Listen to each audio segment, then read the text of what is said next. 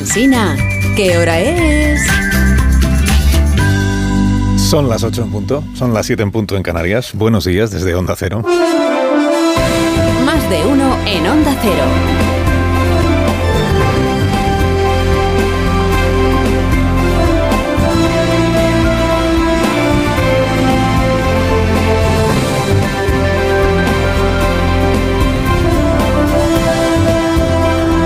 ¿Cómo están? Bienvenidos a una nueva mañana de radio. Estrenamos el 13 de noviembre del año 2023.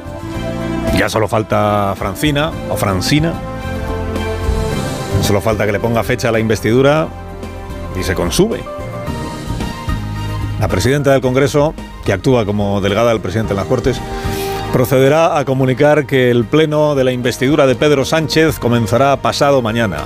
El miércoles el debate, el jueves la coronación. Esto es lo que está previsto. Única duda que queda, pues si Feijó subirá a la tribuna a dar la réplica a Pedro Sánchez o se hará un Oscar Puente.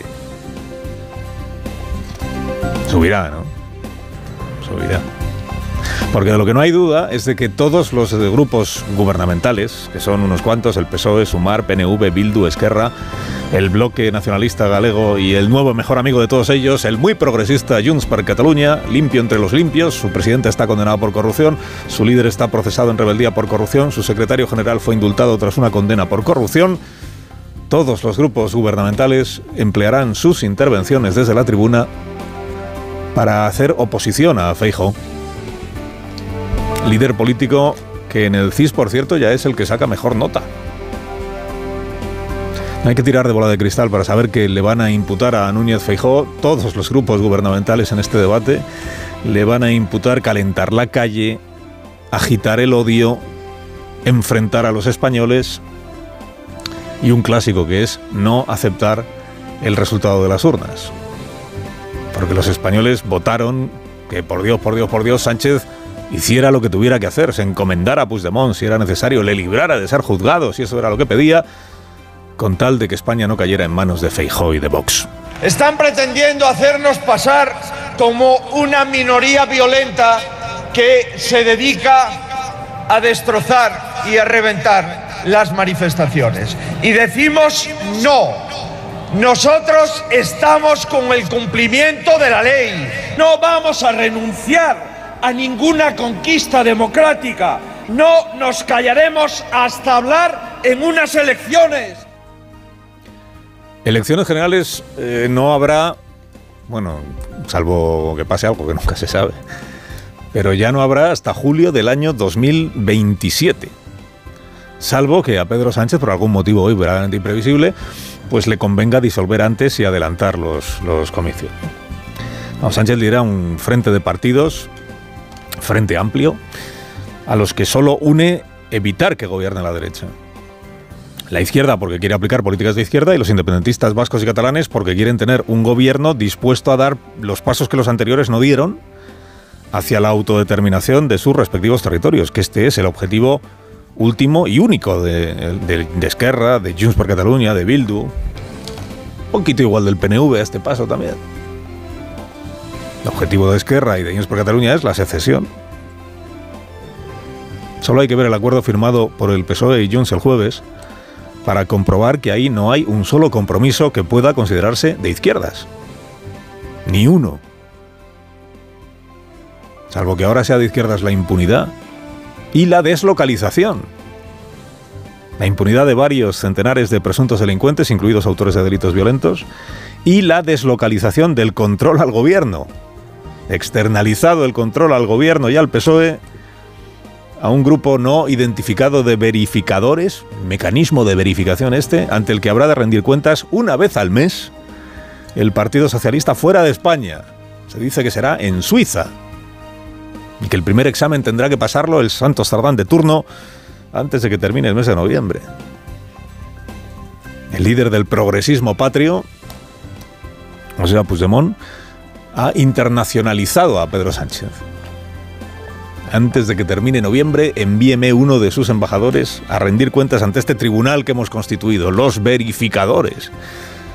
La señora Laura Borras, inhabilitada para cargo público y a la espera de que a ella también le toque la lotería de la amnistía, explicó ayer al diario El Nacional nacional.cat y se le agradece la claridad a la señora Borras. ¿Qué esperan ellos de esto de los verificadores? Que por cierto contó ayer que se llama mecanismo de verificación, pero que no es uno, sino cuatro. Los verificadores son cuatro. ¿Se conocerá el nombre de uno de ellos, de los otros tres? No. ¿Y de qué se sienten más satisfechos? También explicó ayer la señora Borras. Vamos por orden. Primero, lo de los verificadores. Este es el, este es el planteamiento. Junts a un lado de la mesa, el PSOE al otro lado. Y en medio están los verificadores, es que son como la tercera parte de esta mesa, o en catalán, un tercer. Però un tercer potser es trobarà amb la situació d'haver de dir escolti, aquests senyors han fet tot el que tocava, ho han fet durant molts anys, ho han fet de manera democràtica, ho han fet de manera refrendada amb la ciutadania. Què s'han trobat? Un no, un no, un no. Esto es, dice un, un tercer, un tercero, los podrán decir, oiga, estos señores, los independentistas, han hecho todo lo que tocaba para poder votar, hacer un referéndum, criaturas, siempre se han ajustado a lo que se les pedía y sin embargo enfrente siempre se han encontrado un no, un no, un no, un no, un no. Esta es la idea que tiene Junts de lo del mecanismo este de verificación. O sea, es una tercera parte que se encarga de darle la razón a ellos y decir, pues ellos siempre, los independentistas siempre lo han hecho todo bien. Y de leerle la cartilla al PSOE, gobierno de España, es que ustedes no avanzan hacia la autodeterminación cuatro verificadores. Solo uno será conocido. Uno con el que, por cierto, ya se han reunido Santos Sardán y Puigdemont, según contaba el diario El País, con naturalidad en el día de ayer. A quedan que todavía estaban discutiendo si aceptaban o no aceptaban lo del verificador, si ya se han visto con él, con uno de ellos. Porque los otros tres no tendrán, no, no se dará a conocer sus nombres. O sea, el control a Pedro Sánchez deslocalizado y ejercido por personas sin nombre, naturalmente sin cámara, supongo, porque bueno, sin, sin cámara, salvo que se tapen la cara los verificadores. Igual van a ser verificadores encapuchados para que no se sepa quiénes son. En Suiza. Gobierno de España. Eh, y segunda cosa que explicó ayer la señora eh, Borras, la satisfacción eh, que, que, tienen por cómo van las cosas. ¿no? Obsérvese, eh, atención, el desdén con el que la presidenta de Junts per Cataluña se refiere a la propaganda socialista sobre el reencuentro, la nueva etapa, el pasar página, el desencuentro entre los catalanes, todo eso queda atrás, y el orgullo que se intuye en la voz de la señora Borràs cuando dice esto que viene luego. Miren. Eh? No? El passar pàgina famós, que en català en diem girafull, que vol dir l'agenda del reencuentro, no? el dir això ja s'ha acabat. Uh, això que va passar, que era un conflicte entre catalans, ja s'ha acabat. Doncs miri, de moment encara no tenim només que un acord signat i el conflicte ja sembla que és entre espanyols. Ha deixat de entre catalans y ahora el conflicto es entre españoles. Pero bueno, pues entonces el conflicto entre catalanes, este que decía el PSOE, entonces esto ya se ha acabado. Ahora, solo con un acuerdo firmado, con el PSOE se entiende, el conflicto ya es entre españoles. El conflicto que era de entre catalanes ahora es entre españoles. Pero bueno, va a estar satisfecho Junts por Cataluña. El jueves, salvo sorpresa, en, en, que sea el jueves, no en que sea investido, el presidente Sánchez, pues conforme al procedimiento legal, faltaría más, eh, recibirá la confianza del Congreso de los Diputados. Empezará su nueva etapa en el gobierno. Empezará su nueva etapa en el gobierno sabiendo que llega a ella desdiciéndose de aquello que garantizó a sus votantes que nunca sucedería, que es la impunidad, y sin el consenso social que tantas veces invoca, ¿no? que tantas veces invoca y que nunca se trabaja el, el presidente, el consenso social. Que será legal su investidura, faltaría más. Pero eso no quita para que esto otro también sea cierto. ¿no? El presidente sabe que ha arrastrado a su partido a una negociación primero y a unas concesiones después que en cualquier otra circunstancia le habrían parecido inasumibles a los socialistas. Por injustas, por incoherentes y por contraproducentes. Lo escribió ayer Fernando Vallespín en el diario El País expresidente del CIS en la época de Zapatero, era el responsable del CIS, votante siempre del PSOE de Vallespín, escribió ayer que tendrá el poder para que compense introducir al país en uno de sus mayores conflictos políticos internos desde la transición. ¿Qué tendrá? Sánchez ya sabe que el jueves logrará su continuidad de la Moncloa, habiéndose deteriorado notablemente en la concordia y la convivencia en España, y habiéndose resembrado en la Cataluña independentista la esperanza de poder consumar alguna vez la secesión. La resiembra, ¿no? El nuevo artefacto propagandero que se llama referéndum pactado. El árbol que creían muerto, pues rebrota. Dicen, la separación igual es posible, usando esta palanca que el presidente ha puesto en nuestras manos, que es la estabilidad del gobierno y el cuarteto este verificador en el extranjero. ¿Cómo no van a sentirse reconocidos en Junts per Catalunya si el PSOE ha hecho suyos todos los cuentos que sobre la historia de Cataluña viene contando desde hace años el separatismo? El viernes aquí eh, me preguntaba si esta fake a la que ha estampado su firma del PSOE, esta es la historia de Cataluña para Salvador Illa, por ejemplo. Hoy cabe preguntarse qué estará pensando José Borrell, militante del PSC, coautor de aquel libro Las cuentas y los cuentos del independentismo. ¿Qué estará pensando al leer el preámbulo este del acuerdo del jueves? Te va a, ser, va a dar igual lo que piense Borrell, ya, ya lo sé. Paje dijo el viernes que el acuerdo de investidura está basado en una mentira, que consiste en entregar el mando a quien odia a España y odia la Constitución. Pero vamos, que tampoco se le ha escuchado decir a Paje que en esas condiciones la investidura, la investidura no debería producirse.